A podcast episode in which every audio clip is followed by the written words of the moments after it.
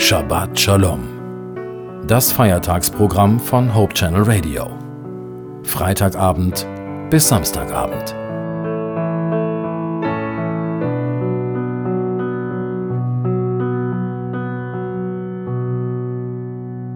Hallo, Sie hören Hope Channel Radio und ich bin Judith Olsen. Zum Sabbatschluss möchte ich Ihnen etwas aus der Bibel vorlesen. In Jeremia 6, Vers 16 steht, So spricht der Herr, tretet hin an die Wege und schaut und fragt nach den Wegen der Vorzeit, welches der gute Weg sei, und wandelt darin, so werdet ihr Ruhe finden für eure Seele. Aber sie sprechen, wir wollen's nicht tun. Blöd, oder? Die Lösung ist da. Die Lösung für ein entspanntes und schönes Leben. Doch wir haben keine Lust. Wir wollen uns lieber Ärger einhandeln. Wir wollen lieber Dummheiten machen.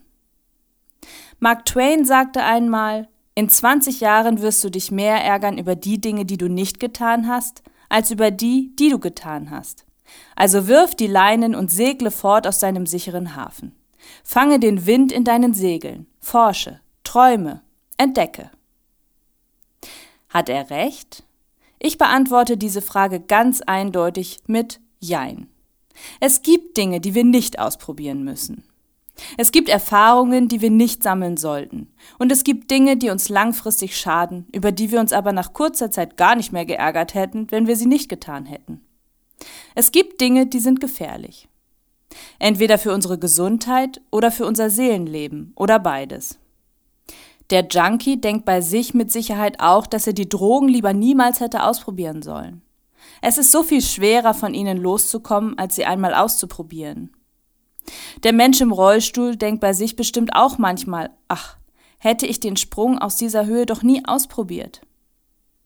Das Teenager-Mädchen, das mit 13 Jahren schwanger wird, hätte mit dieser Erfahrung sicher auch besser gewartet.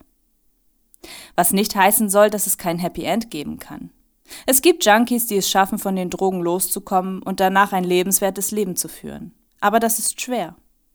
Auch der Rollstuhlfahrer kann ein Leben führen, in dem es viele Momente gibt, in denen er genießen kann, in denen er Spaß und Freude an seinem Leben hat. Und der schwangere Teenager kann in 20 Jahren auch auf eine Zeit zurückschauen, die mit Sicherheit voller Herausforderungen war, die aber auch viel Gutes gebracht hat. Wer mit Mitte 30 ein 20-jähriges Kind hat, hat definitiv die Möglichkeit, noch zu studieren zum Beispiel.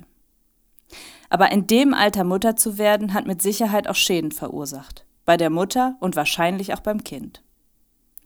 Gott hat uns mit den zehn Geboten gesagt, wie unser Leben bestmöglich gelingt. Aber so oft wählen wir einen anderen Weg. Wie gut, dass wir immer wieder zu Gott zurückkehren können und wie wunderbar, dass er auf unseren krummen Wegen trotzdem geradeaus läuft. Ich wünsche Ihnen eine gesegnete Woche.